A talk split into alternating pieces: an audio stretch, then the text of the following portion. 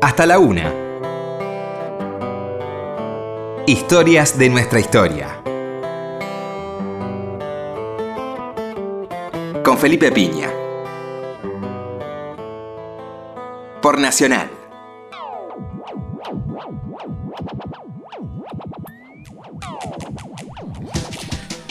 Hola, buenas noches, ¿cómo le va? Acá estamos nuevamente en Historia de Nuestra Historia. ¿Qué tal, Roberto? Hola, Felipe, buenas noches. Bueno, aquí estamos en este horario que tanto nos gusta, madrugada del viernes, sábado, digamos. Sí. Noche del viernes, madrugada del sábado, comienzo del fin de semana, tranquilidad.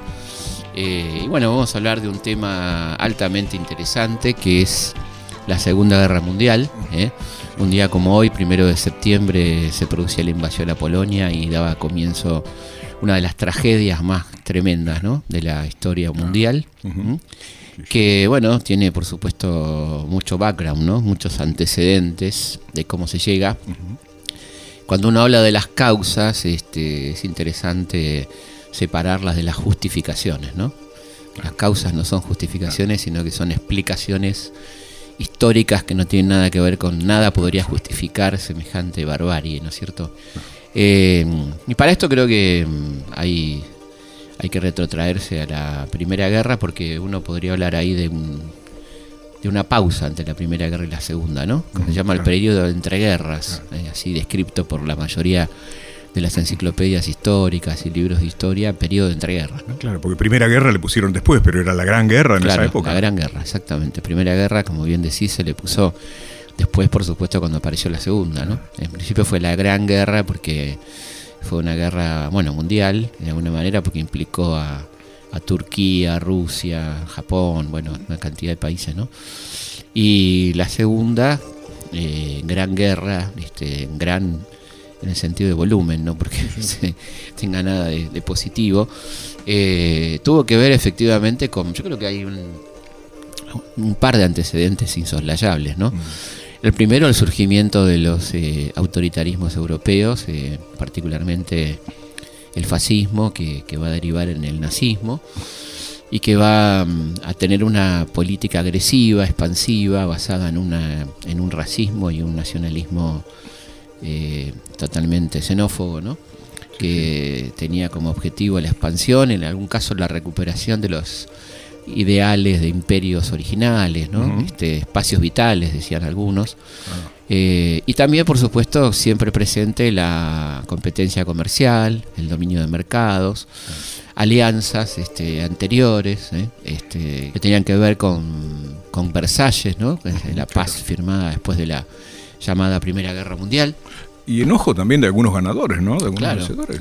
Y sí, porque Italia es un vencedor vencido, digamos, ¿no? Claro. Italia es uno de esos países tremendamente postergados en, la repartija de Versalles, Mm. a pesar de estar en el bando vencedor, sale muy mal parado, este, y esto va a ser muy bien aprovechado por la derecha italiana conformando este partido fascista, ¿no? Sí, esa frase terrible que Italia había ganado la guerra y perdido la paz. Claro, exactamente, pierde la paz. Y bueno, y la- el encumbramiento con el apoyo de- del gran capital italiano, incluso de la monarquía, ¿no?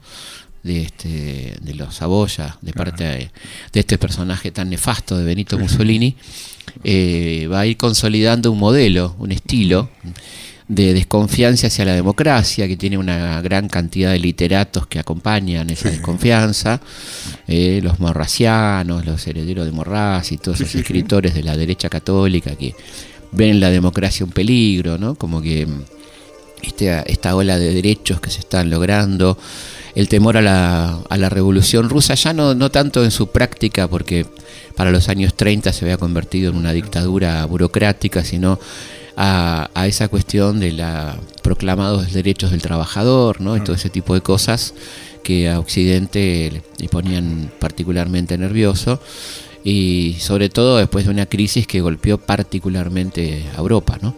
Como la crisis del 29 que si bien comienza en los Estados Unidos, va a tener sus fuertes repercusiones en todo el mundo, porque lo que va a ocurrir, por un lado, es que mm, Estados Unidos se vuelve fuertemente proteccionista, ¿no? Cuida su mercado interno, se vuelca hacia adentro de alguna manera, tiene que empezar a, a dar trabajo, obra pública, bueno, etcétera, etcétera. y eso hace que evidentemente los países europeos que quedan muy dañados después de la Gran Guerra eh, y tengan esta crisis, eh, y bueno, lo van a sufrir muy fuertemente, particularmente Alemania que tenía además la carga de las eh, reparaciones de guerra, ¿no? que son advertidas por ese gran economista y gran pensador inglés John Maynard Keynes, ¿no? que habla de los de los peligros de la crisis y la, avisora de lo que va a pasar, ¿no? Eh, advierte en los años 30 el peligro de, humillar tanto a Alemania, ¿no? y lo que estudiaban habitualmente ustedes, ¿no? Que es el tema de la República de Weimar y, el antecedente de la hiperinflación. Exactamente, ¿no? Como la República de Weimar fue de alguna manera un intento socialdemócrata de controlar el país boicoteado por todos lados, este, particularmente por el gran capital. El fracaso de la revolución espartaquista, ¿no? de, Rosa Luxemburgo, el Leibniz, a pocos meses del triunfo de la revolución bolchevique en Rusia, que evidentemente prende todas las alarmas. O sea, lo que no podía ocurrir es que Alemania caiga bajo las garras del comunismo, como se decía, así que también eso pone en marcha una cantidad muy importante de mm, excombatientes, grupos de resentidos, etcétera, que van a ir conformándose en agrupaciones eh, paramilitares, militares, que van a encontrar en el Partido Nacional Socialista Obrero Alemán eh, a, bueno, el cauce de todo esto, ¿no? Con la aparición de este personaje eh, indescriptible Adolf Hitler, ¿no? Este, que bueno, que, realmente es impresionante, ¿no? Que una persona de tan bajo nivel haya llegado a, conducir los destinos de un país eh, con tanta intelectualidad, tanto pensador, ¿no? con tanto tipo tan importante, tanto músico, literato, Beethoven, este, Goethe, Marx, este, bueno, que quiera, ¿no? tenés para todos los gustos. ¿no? Heidegger con el uniforme nazi. Exactamente, ¿no? Qué cosa tan impresionante. Y lo importante es que me parece a mí, eh, para no caer en, en algunas cuestiones eh, ya muy instaladas y totalmente mitológicas de por qué los Estados Unidos entran en la guerra y por qué Occidente se conmueve por lo que pasa en Alemania, es ir despacito contando, ¿no? Que en el año 33, a comienzo del 33, este hombre y este partido llegan al poder, en gran parte por las disidencias eh, eh, incomprensibles y, tremendamente irresponsables de la izquierda alemana, ¿no? Que se divide en esas elecciones y que le permite a los nazis ocupar muchos escaños en el Parlamento y que esto va generando una presencia sobredimensionada de este personaje en la cual el gran capital pone deposita toda su confianza, porque es el, único que puede frenar al comunismo y toda esta, esta cuestión, donde Occidente también pone todas sus fichas, eh, capitalistas occidentales de la talla de Henry Ford financian y acompañan al partido nazi. Este, todo el capital alemán, el gran capital, los Krupp, los Thyssen, este, se incorporan incluso algunos al gabinete de Hitler, ¿no? A ese gabinete armado entre las sombras y el cual este, termina convirtiéndose este personaje en el canciller, ¿no? en, el, en el Führer, en el jefe de la nación alemana y las primeras medidas son eh, fundamentalmente contra los alemanes, ¿no? contra los alemanes eh, disidentes, los radicales, los socialistas, eh, los católicos, en algún caso los católicos más progresistas. y bueno, termina obviamente conformándose una dictadura con enorme apoyo del gran capital financiero e industrial de, Alemania y mundial, cosa que se ratifica eh, primero en dejarlo hacer, ¿no? porque estas potencias occidentales que aparecen muy tardíamente preocupados por el problema judío, dejaron que Hitler sancione las leyes de Nuremberg, construya los campos de concentración, envía millones de personas a estos campos, ¿no? O sea que ese no es el motivo por el cual Occidente va a entrar en guerra con Hitler de ninguna manera. ¿no? No, hay ninguna razón humanitaria para que este, los países de Occidente eh, se enfrenten militarmente con Hitler. ¿no? Sí, porque alguien, por ejemplo, que no era precisamente un versado en la política como Borges, advierte precisamente el estado eh, de, los judíos en Alemania, antes de la guerra. Claro. Exactamente. Sí, sí, por supuesto. Entonces, eh, ahí, ahí tenés un, un elemento muy interesante, cómo dejan, por ejemplo, que se, se firme este, esa alianza ¿no? de, del eje en el año 36. ¿eh? Estamos hablando muy tempranamente, Japón, este, Alemania, Italia, los miran, no pasa nada. Quizás se preocupa un poco Estados Unidos por su fuerte presencia en el Pacífico, ¿no? eh, por el tema Japón. Eh, pero bueno, todo sigue su curso, incluso llegamos al año 38, el Pacto de Múnich, ¿no? donde, donde este, Inglaterra le reconoce, Inglaterra y Francia le reconocen todas las este, conquistas eh, a Hitler, le reconocen la anexión de Austria por el Anschluss, que eso fue como una eh, un plebiscito en el cual los austríacos, eh, recordemos compatriotas de Hitler, ¿no? Hitler era austríaco, no alemán, eh, y reconocen esta, bueno, la, anexión de los Sudetes, ¿no? este, Checoslovaquia, por ejemplo. todo esto es aceptado en este pacto. El, este, bueno, estos jefes como Lord Chamberlain, todos estos personajes, ¿no? Que le van a le van a avalar a Hitler todo y vuelve diciendo este tipo estuve con un caballero, ¿no? Hablando nada más y nada menos que Hitler. O sea que realmente la complicidad de Occidente es tremenda y la complicidad del imperio soviético a su manera también con ese famoso pacto eh, Ribbentrop-Molotov, ¿no? Este, que bueno, que de alguna manera eh, le deja los, las manos libres a Hitler para actuar, ¿no? ahí tenemos a eh, al gigante comunista, entre comillas, ¿no? que era la Unión Soviética, y Occidente confiando en este hombre por distintas razones. Uno, curiosamente, para evitar el avance del comunismo, y el comunismo para mantener un statu quo y que no se le vuelva en contra ese personaje y esa potencia en la que se había convertido Alemania, violando los tratados de Versalles y teniendo una marina impresionante, un ejército impresionante, eh, una aviación increíble, ¿no? Y haciendo depender su industria del esfuerzo bélico. El esfuerzo bélico y, este, y a la vez derivando parte de ese potencial de industria pesada, la producción de automóviles y demás, y dándole trabajo a una nación de desocupados, con lo cual generando consenso. Eh, Hitler este, hace grandes obras públicas, termina muy rápidamente con la desocupación en una parte, ¿no? O sea, mejora las condiciones básicas de vida mientras se está construyendo un Estado monstruoso, un, como se ha descrito como un hipercapitalismo, porque eso de socialismo no tiene nada, nacionalsocialismo no, no hay nada, sino que es, es el gobierno de las grandes corporaciones.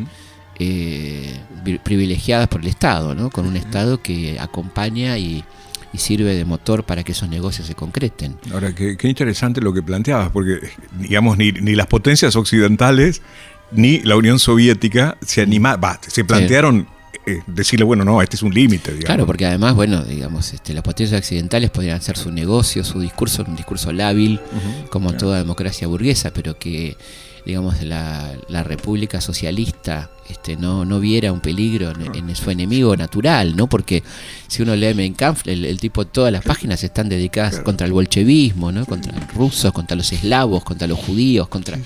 O sea, era explícito, porque además es muy interesante eh, recordar mi lucha, ¿no? Este libro que es recomendable su lectura con mucho cuidado, por supuesto, pero recomendable en el sentido de que el tipo dice todo lo que va a hacer. Ahí está, en 1923, ¿no? publicado entre el 24 y el 25, cuando está preso por el, fallido Putsch de, Múnich, su primer intento de llegar al poder, ¿no? donde evidentemente no era el momento, todavía no había ocurrido la crisis del 30, que le va a facilitar mucho las cosas a nivel desesperación, ¿no? Este, y bueno, entonces en ese libro, que, está online, no hace falta comprarlo, nadie gaste un centavo en ese libro, eh, está online completamente, en miles de ediciones. Eh, si leen la primera parte es altamente interesante, porque él, él va describiendo eh, exactamente cómo, qué va a pasar, qué va a hacer él y cuáles son sus principales enemigos, entre los cuales habla de el exterminio de la raza judía, como dice él. No era una sorpresa. No, no, está todo claro. Bueno, la expansión hacia el este, eh, la recuperación de la tierra de, del imperio germánico original, el Anschluss, el, el, sometimiento de los eslavos, el espacio vital, todo está dicho. Es decir, y vos pensás que entre 1923, cuando escribe esto, hasta 1900 eh, 42, cuando por fin del 41, cuando ingresa a Estados Unidos al conflicto y cuando la Unión Soviética después de ser invadida también este, pasaron eh, más de casi 20 años, ¿no? Y donde este hombre hizo lo que quiso, ¿no? Este, entonces, bueno, creo que primero me parece importante ir aclarando todo esto porque eh, parece, si no, la obra de un loquito que se le ocurrió conquistar el mundo, ¿no? Y que, que son explicaciones tan estúpidas y tan pobres que, que no resisten el menor análisis, ¿no? ¿Por qué un loquito, dejarían a un loquito hacer todo esto, ¿no? ¿Por qué a un loquito, ¿no?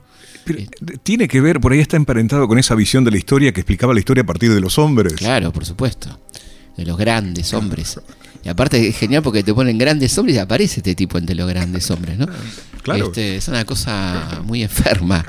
Pero además, eh, evidentemente no era un loquito, ¿no? No, para, no para quitarle la psicopatía que evidentemente tenía, sino sobre todo para no tornarlo inimputable, ¿no? Claro. Si algo no tuvo este tipo es una inimputabilidad, era muy consciente de que estaba matando millones de personas y que estaba llevando al mundo al infierno, ¿no?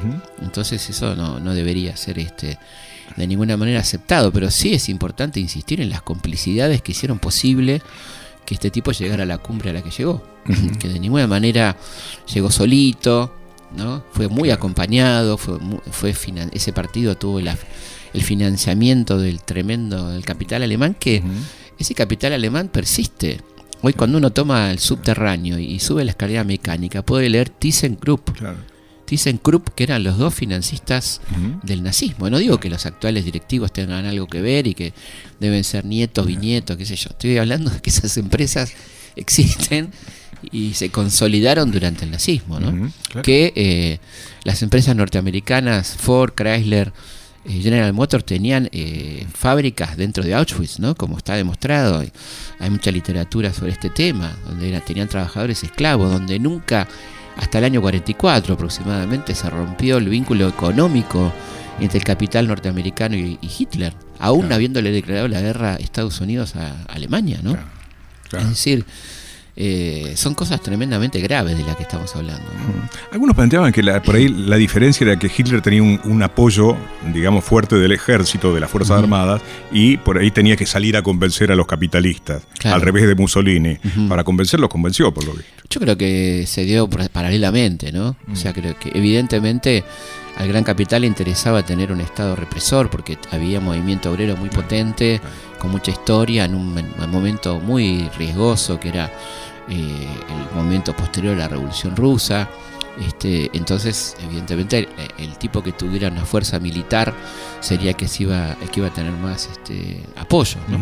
Y este fue el que bueno logró convencer a base de, de un discurso increíblemente básico, como es el fanatismo, ¿no? Como Claro. la humillación de Alemania, hay que vengar la humillación, ¿no? Digamos, cuando uno piensa en la conquista de París, tiene mucho más que ver que- con una cuestión de venganza que con un objetivo estratégico puntual. Él lo que quería era que los franceses firmaran la rendición en el tren donde los alemanes habían tenido que firmar su rendición, ¿no es cierto? En la Primera Guerra. Entonces, eh, bueno, y, y sus- los componentes de este discurso son primero falsos absolutamente, porque se basan en una falsedad antropológica como es la, la de la raza aria. ¿no? que no, no existen. Primero las razas no existen, ya sabemos. Para las Naciones Unidas, la UNESCO, el concepto de raza es un concepto inexistente que no tiene ningún valor taxonómico, ningún valor de clasificación. Estamos, por eso hablamos de etnia, de clasificación lingüística.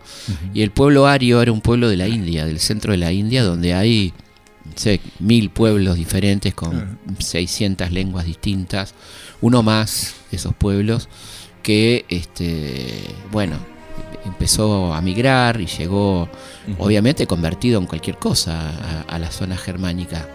Invasiones de por medio, ¿no? Imagínate todo ese, ese tránsito que quedaba de- del ario original, ¿no? De la raza pura. Por lo tanto, esa raza pura en- no existe nada. Eh, Aclaremos que estamos hablando de una falsedad ideológica, ¿no? Pero supongamos que exista la raza y supongamos que exista la pureza. Si algo no tenía el ario alemán, era la pureza. Venía de, de- de- de Claro. lo que ellos, como ellos, en su lenguaje de contaminaciones varias, ¿no? En el camino. O sea que primero se está construyendo en torno a una falsedad absoluta este concepto, ¿no? Sí, con muchos elementos, la música, con, con Wagner, Mm. Claro. eh, Sí. la filosofía, con Nietzsche. Totalmente, ¿no? Sigfrido y toda esa cosa de, de los nivelungos y la mitología este, germánica clásica, ¿no? Eh, bueno, que se veía, por ejemplo, los desfiles que hacían, ¿no? Eh, y bueno, y el, y el Wagner, que por supuesto, o Nietzsche, ¿no? Que no, no, no fueron ni siquiera contemporáneos a esto, eh, aparecen ahí mezclados en, en como los claro, que la ignorancia no lleva a Wagner, el músico del nazismo, o sea, no, no, hubiera, no hubiera sido posible. Quizá no sabemos si, si el tipo hubiera vivido en ese momento, no, no sabemos. Este, o Nietzsche, que estaba ya loco, o sea, y, bueno, muere antes, ¿no? Este, pero bueno, su hermana, sí, la hermana de Nietzsche fue un, fue un, este, un elemento importante porque ella sí adhirió al partido y dejó usar algunos de los escritos de su hermano este, como elemento de justificación, pero Nietzsche no tenía nada que ver con esto. ¿no? Eh, pero bueno, este, evidentemente se armó un corpus eh, muy básico, porque es, es básicamente una ideología de la negación, ¿no? Si el no queremos a los negros, no queremos a, a los gitanos, a los judíos, a los homosexuales, a los discapacitados, no queremos a nadie Jehová, nada. que no seamos nosotros. Eh, y ahí, bueno, hubo toda una, una locura ¿no? de, de- de concepción hasta de forma del cráneo, ¿no? Todo eso que se ve en, en un documental este, excelente este, sobre el fascismo, ¿no? Que, que, que habla de, de cómo fue toda esta conformación, ¿no? De, como ahora me voy a acordar el título, ya en la charla va a ir surgiendo. El fascismo al desnudo, un gran documental, tremendo documental, donde hay una parte muy importante de, de- de hablar de, de cómo se conforma esta ideología y del personaje, de cómo un material fotográfico extraordinario, documental extraordinario, donde por ejemplo aparecen por primera vez fotos que se hicieron muy populares después de Hitler ensayando frente al espejo, ¿no? Gestos y todo esto como si fuera un actor, ¿no es cierto? Eh, la psicopatía del tipo que está muy bueno. Eh, hay un documental sobre, sobre el documental, los documentales de Lene Riefenstahl, que fue la, la cineasta del nazismo. Hay un documental eh, que, habla de Olimpia, ese gran documental que hizo ella, y después del gran documental del 34, donde está el, desfile de Nuremberg, ¿no? que es impresionante, que está todas las tropas nazis y hablan todos los dirigentes. Y eh, el documentalista te va guiando en- primero en cómo se armó el documental, como por ejemplo arranca con Hitler en un avión mirando el cielo, como el tipo llega del cielo, ¿no? como, como un mesías, como un enviado, y después como él antes de cada discurso se llegaba al estrado y hacía silencio, una cosa psicopática total, hasta que no se escuchaba nada, ni el caído de una hoja, y ahí entonces empezaba él a hablar. ¿no? Y después en el medio del discurso hacía silencios este, para darle énfasis a lo que venía, bueno, las entonaciones, etcétera, etcétera. ¿no? Vamos a una pausa y seguimos aquí en Historia de nuestra historia. Hasta la una. Historias de nuestra historia. Seguimos en Historias de nuestra historia. Seguimos aquí en Historia de nuestra historia, eh, hablando de la Segunda Guerra Mundial en un nuevo aniversario del inicio de esta catástrofe para la humanidad que le costó más de 55 millones de muertos. Y nos estamos acordando acá con Roberto de un tango que si bien corresponde a la Primera Guerra Mundial, que tiene nada más y nada menos que como protagonistas a nuestro querido Carlitos Gardel y a Lepera, eh, se llama Silencio, y tiene que ver con la Primera Guerra, con la visita a un cementerio por parte de ellos, ¿no? Y la impresión que les causa ver en cinco nombres, ¿no? En, eh, en cinco tumbas con un nombre, el mismo nombre, el mismo apellido, ¿no? Claro. Y eso que vos estás diciendo, ¿no? 55 millones de muertos, familias desmembradas, gente que perdió a, a todos sus hijos, como en este caso, ¿no? Claro, una familia que había perdido a todos sus hijos y entonces, eh, bueno, viene la inspiración Mm. por parte del gran poeta, ese enorme poeta, no, no tan valorado, ¿no? Que fue Lepera. Tal cual. Y ese músico, bueno, increíble que fue nuestro, Sí, querido, sí, sí. nuestro querido Carlito. Van a desaparecer juntos en el en Medellín, el accidente de El Medellín. 24 de junio del 35. Así es. Eh, Lepera era periodista. Nacido en Brasil. Sí, sí, sí. Pero muy accidentalmente, ¿no? Porque sus padres pasaban por Claro, Brasil, nació en Brasil, sí. pero era hijo de inmigrantes, ¿sí? como, como Gardel también. Claro, tal ¿sí? cual. Y Gardel, pro- propiamente inmigrante, él mismo inmigrante. Claro, Claro. claro. Y, y en este caso particular, bueno, un tango de entreguerras. Claro. Un tango de entreguerras, o sea que Mm. pues, por eso eh, lo que vos decías recién, bueno, sí, vale para la primera, pero vale también para la segunda, que fue, no sé si tan cruel, pero eh, en materia de muertos, Sí, las dos fueron tremendas. Recordemos Terrible. que en la primera se ensayaron los, los gases, ¿no? El antrax y todo ese tipo de cosas, ¿no? Espantoso. claro, la guerra química. La guerra química, cosas increíbles, ¿no? Así que bueno, vamos a escuchar este por Carlitos Gardel Sí. de su autoría y de su querido amigo y socio Lepera, Sí. Silencio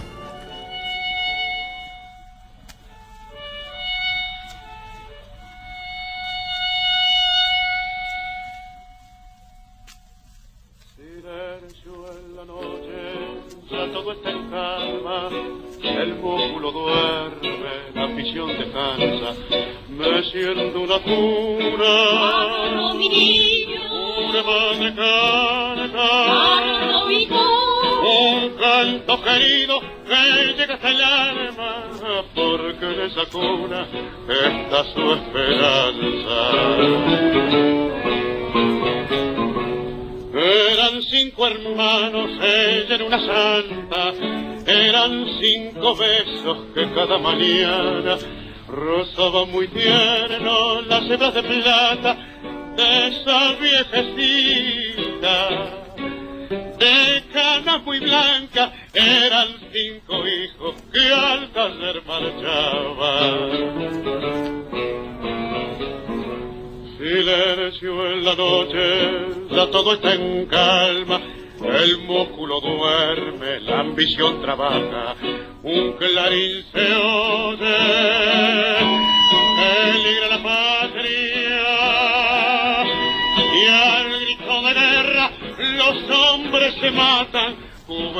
de sangre los campos de Francia. Hoy todo ha pasado, flores en las plantas, un himno a la vida, los arados cantan, y la viejecita de cana muy blanca se quedó muy sola, con cinco medallas que por cinco héroes la premió la patria. Silencio en la noche, ya todo está en calma, el músculo duerme, la ambición descansa, un coro lejano de padres que cantan, en sus cunas nuevas esperanzas, silencio en la noche, silencio en las almas.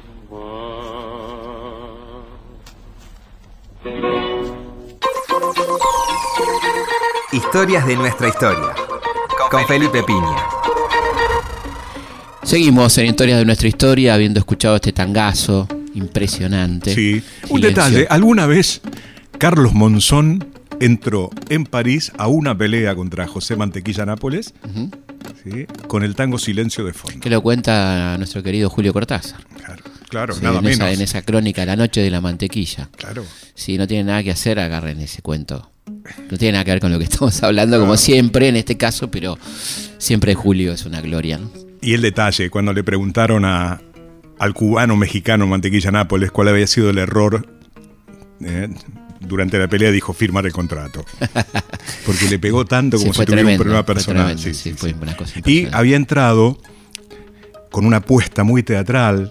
¿sí? El productor de la pelea había sido Alain Delon. Claro. ¿sí? y sale de una especie de, de camarín, de circo inclusive, eh, Monzón, con todas las luces apagadas, un seguidor y silencio por Gardel Impresionante. de fondo.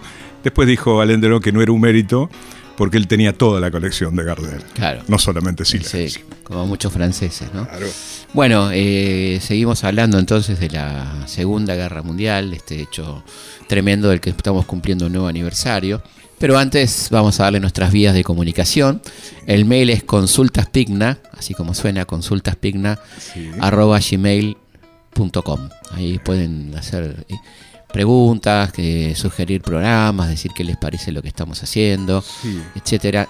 Consultaspigna arroba gmail.com. También pueden contactarse con nosotros a través de nuestra página web Sí. www.elhistoriador.com.ar y eh, el Twitter, Twitter, que es arroba Felipe Pigna y eh, la página, nuestra página en Facebook, ¿eh? Felipe Pigna, página oficial. Sí, con todas estas vías no se comunican porque no quieren. No así que voluntad, no, hay problema, ¿eh? no, hay, no hay por qué comunicarse. Pero Sí. si alguien quiere, ahí están todas las posibilidades de comunicación. Pero comunicar se comunica. Primero, pues se comunican Sí, en Facebook, a. Twitter, pero además, yo lo que veo que me conmueve es la cantidad de gente que escucha el programa después de que el programa pasó. Por los podcasts, exactamente. Muchísimo. Es el más bajado de la radio. Ah. Sí, el más bajado de Radio Nacional, así que estamos muy orgullosos y contentos. Y además sabemos que se baja mucho desde fuera del país también. Así que, bueno, muy bien. Este. Y bueno, estas son nuestras vías y ahí estamos nosotros para lo que guste mandar, sin exceso, no se excedan, por favor. Esto de mandar, yo sé que es una oferta muy... eh, Si no parece el estilo mexicano cuando dice mande. Mande, mande, sí, sí.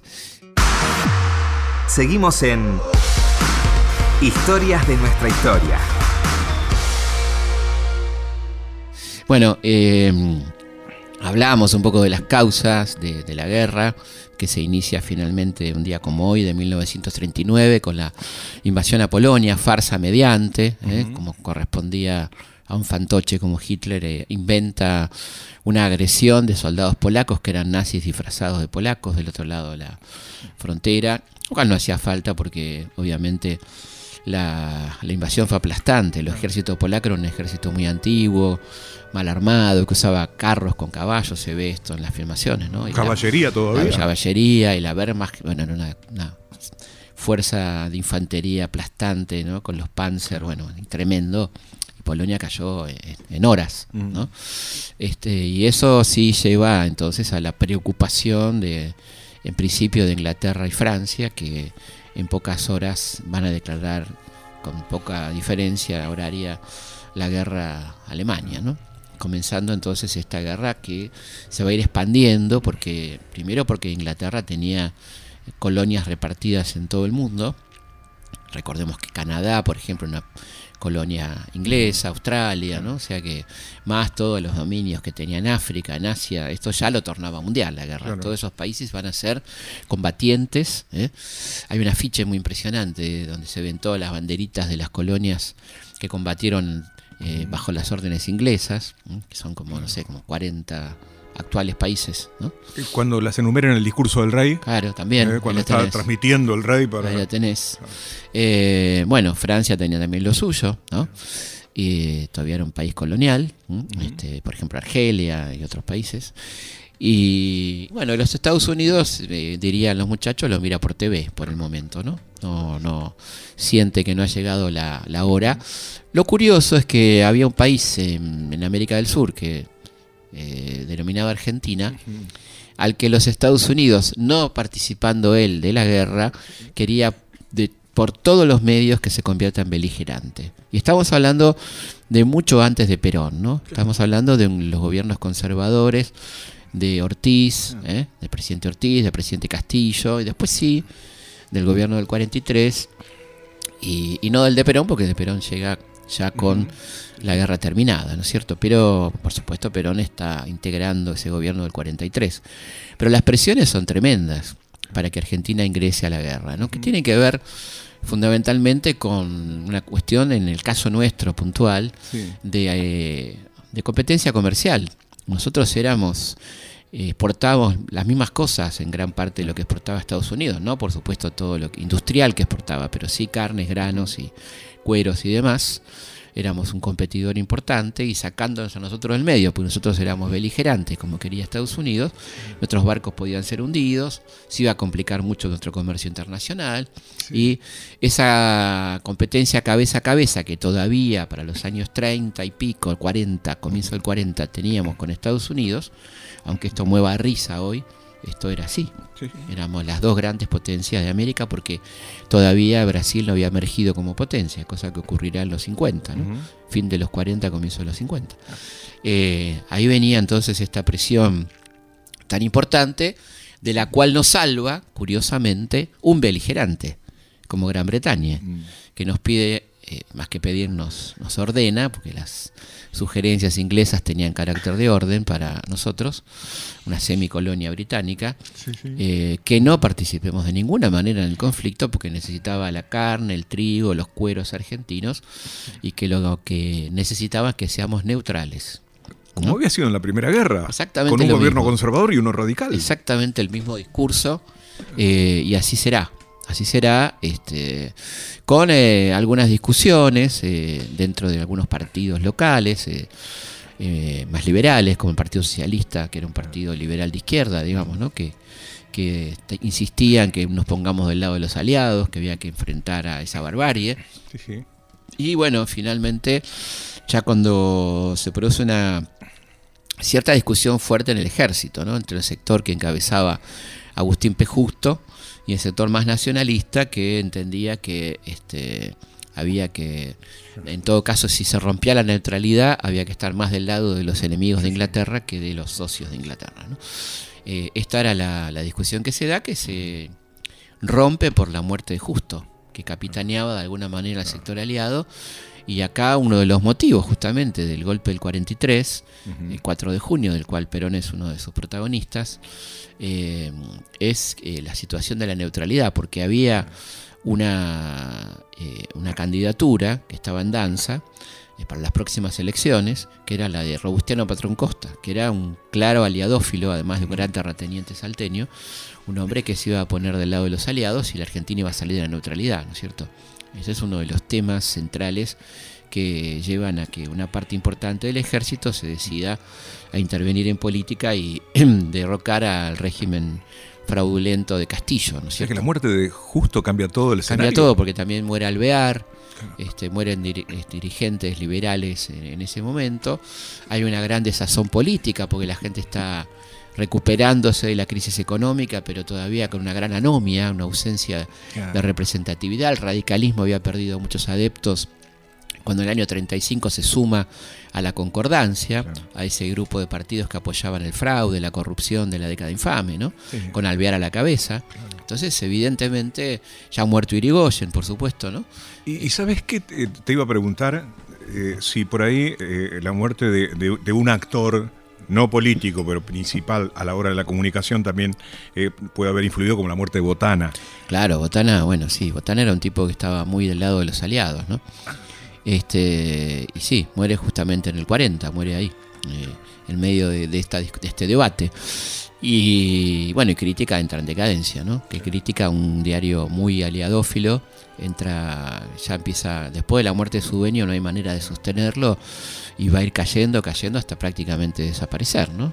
Este, si bien durará unos años más, no será el crítica de los 20 o de los 30, con esa influencia y esa venta impresionante, ¿no? Tremenda.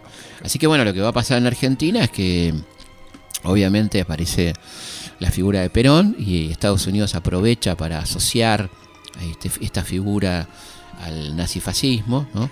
Eh, crecen las presiones sobre el gobierno entre el año 44 y 45 para que declare la guerra, ¿no? Ya Estados Unidos la había declarado, ya en el año fin del 41, comienzo del 42, después del ataque japonés a Pearl Harbor. Entonces ahora se sentía ya con más argumentos para presionar y eh, bueno, comienza todo un debate muy fuerte que lleva al gobierno argentino a, a, por, un, por un lado, romper relaciones en el 44 y finalmente declarar la guerra de una manera casi ridícula, absurda y muy poco diplomática en marzo de 1945, ¿no? cuando Alemania estaba destrozada y fue casi una burla que le costó a Argentina cara, ¿no? Fue una decisión muy torpe de política exterior. Hubiera sido mejor eh, seguir con la neutralidad, digamos, que declarar la guerra en el momento donde Alemania estaba derrotada y donde nos hacía muy sospechosos de, de proeje, cosa que algunos de los dirigentes de ese movimiento lo eran y no lo disimulaban, lo decían públicamente, ¿no? Así que eso llevó a, a que Argentina sea severamente castigada por las potencias triunfadoras y en esas conferencias este, de Yalta y demás se habla muy mal de Argentina. Tanto Stalin como Churchill como Roosevelt eh, desconfían mucho de la Argentina. Sí, sí. El plan Marshall lo va, va, va a victimizar a Argentina, va, va a ser específicamente, entre otras cosas, contra Argentina, porque le prohíben a los países que le prestaban dinero comprar productos argentinos. Y ahí, bueno, casi no podemos ingresar a Naciones Unidas, ¿no? Sí, Una cantidad de cosas que complicadas, ciertamente. Sí, Gran Bretaña no hizo ninguna defensa. de la No, no, la idea, por supuesto, Gran Bretaña no, pero este, algunos dicen que, que fue por un poco por Gran Bretaña que terminamos ingresando a Naciones Unidas. ¿no? Ah. Algunos dicen todavía dicen eso, a pesar de que Churchill, por supuesto, no nos quería demasiado. ¿no? Sí, yo, viste, siempre me planteo lo que vos te preguntás a veces con respecto a dónde están los intelectuales, ¿sí? y recordaba dos trabajos en el cine, ¿no? Por un Sí. lado Casablanca, Casablanca. y por otro lado El Gran Dictador, ¿no? Extraordinario. Que Yo creo que ¿eh? sí, lamentablemente no lo podemos pasar por radio, Gran Dictador, porque está en inglés y si no en un español un poco complejo. este Pero ese discurso de Chaplin es increíble, ¿no? Del Gran Dictador, que es una parodia en tiempo real, porque la, la película es muy ahí, este, a, a comienzos del nazismo.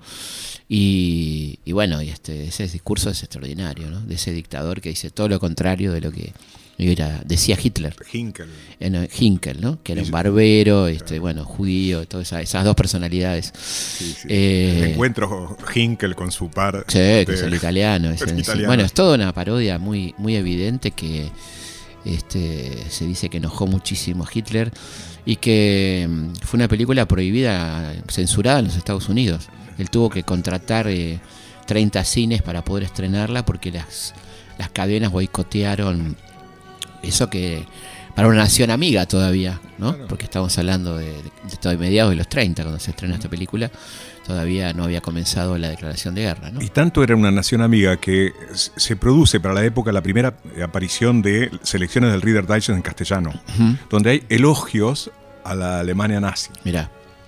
Bueno, también estarán los elogios en, en los dibujitos de Walt Disney, ¿no? Claro.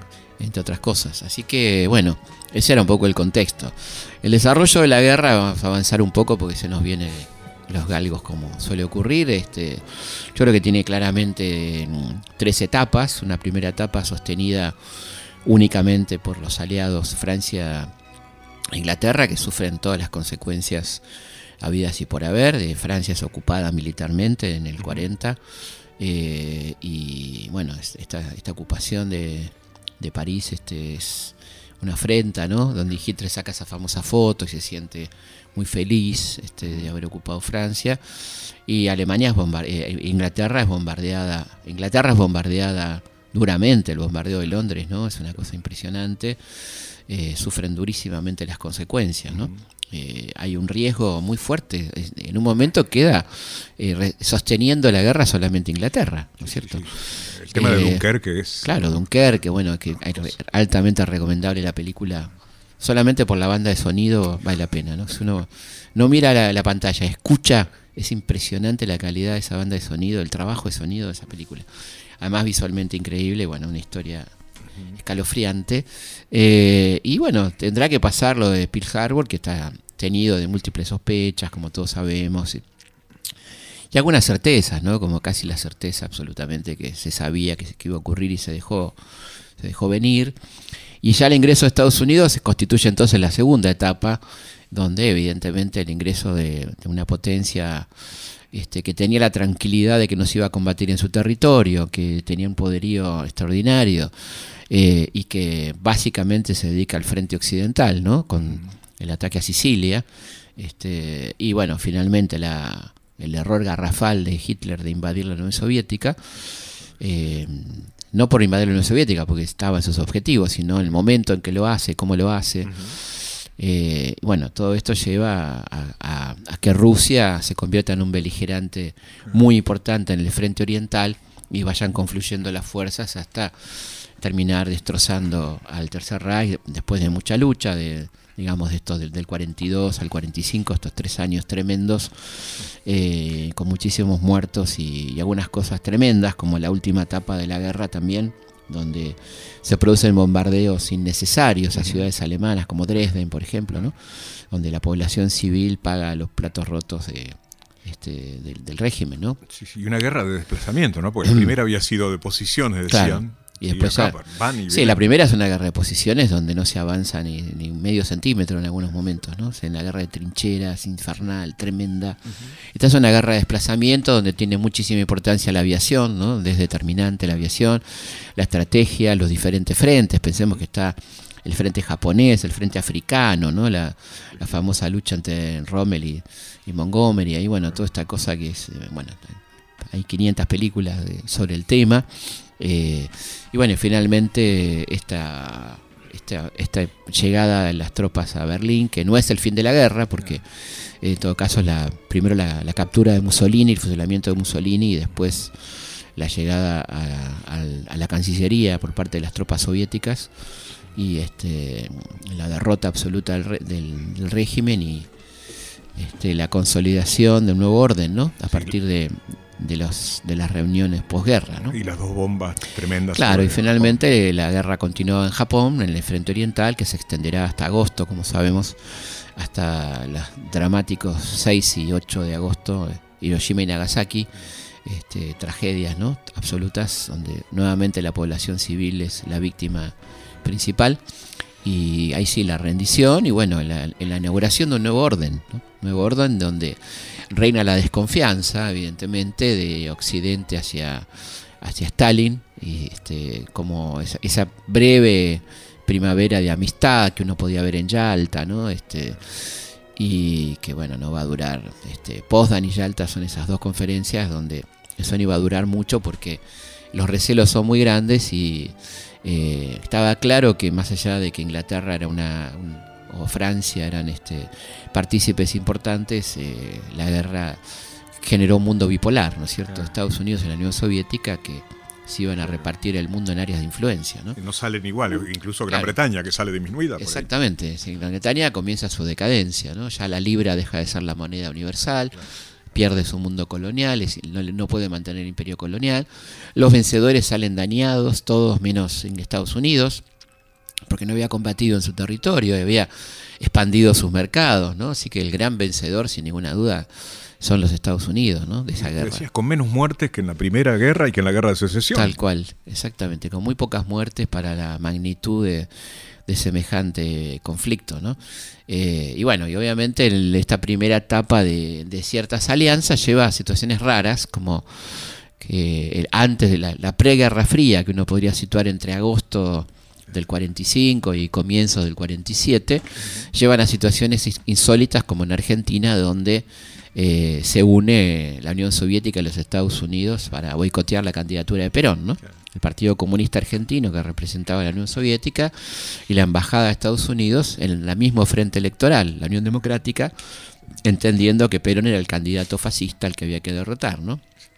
Eso, esa unión este, va a durar poco, este, hasta que comienzan los problemas en Berlín, ciudad que quedó aislada por, por la forma de los tratados y, y bueno, bien empieza el, el bloqueo aéreo, los líos y ya para el 47 estamos en la ruptura muy fuerte de vínculos entre los aliados y la Unión Soviética y lo que podemos denominar la Guerra Fría, ¿no? con todas sus consecuencias, Sí. las guerras de baja intensidad, como Corea, baja intensidad para los que no son coreanos, ¿no? Claro. este, o los vietnamitas, o los laosianos, o los camboyanos, que van a ser como la carne de cañón en esta Guerra Fría, que no, tiene, no es tan fría si uno Sí. se pone a pensar, ¿no? Y, y- y las películas también, ¿no? Sobre esa etapa, ¿no? Claro, bueno, toda hombre, la, ¿no? toda la- bueno, ahí, ahí hay como una como un pase muy interesante que está muy estudiado en Hollywood, ¿no? De primero las películas de la Victoria, donde ellos son los buenos, donde por supuesto el gran objetivo era humanitario, salvar a los judíos de los campos de concentración, todo esto.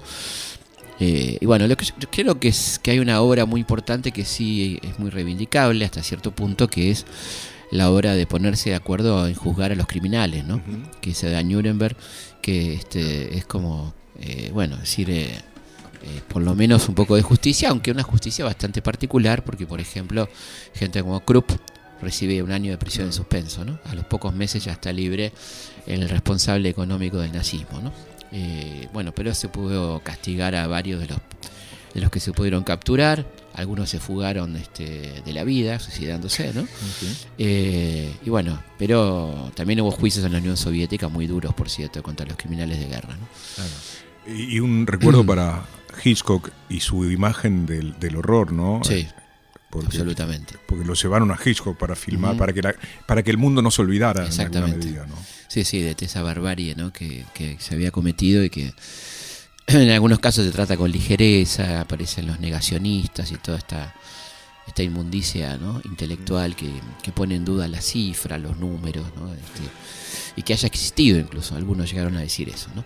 En algunos países eso lleva a una condena, ¿no? creo que es un ejemplo. El negacionismo es un delito, ¿no? es un delito. Cuando hubo tanta muerte y tanto dolor, el negacionismo no deja de ser un delito.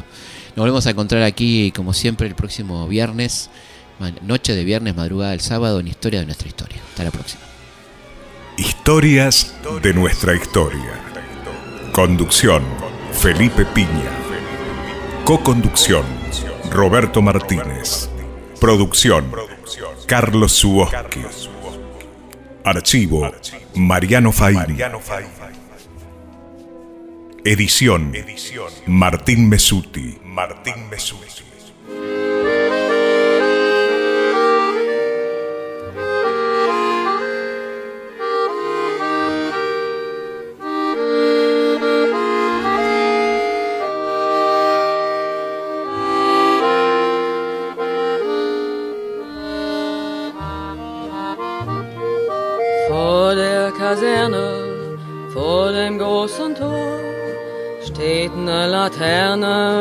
Steht sie noch davor.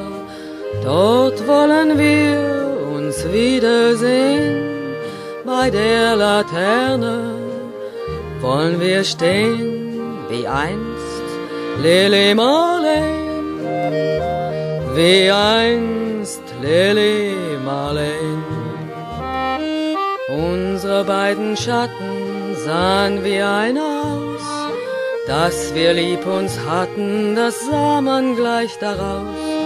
Und alle Leute sollen es sehen, wenn wir bei der Laterne stehen, wie einst Lili Marleen, wie einst Lili Marleen. Deine Schritte kennt sie, deinen schönen Gang. Alle Abend brennt sie, doch mich vergaß sie lang. Und sollte mir ein Leid geschehen, wer wird bei der Laterne stehen? Mit dir, Lili Marleen, mit dir, Lili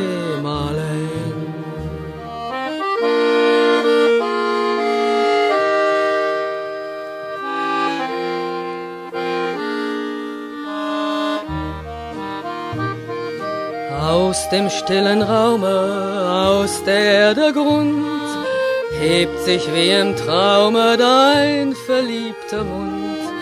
Wenn sich die späten Nebel drehen, wer wird bei der Laterne stehen? Mit dir, Lili Marleen, mit dir, Lili Wenn sich die später Nebel drehen, wer wird bei der Laterne stehen? Mit dir, Lili Marleen, mit dir.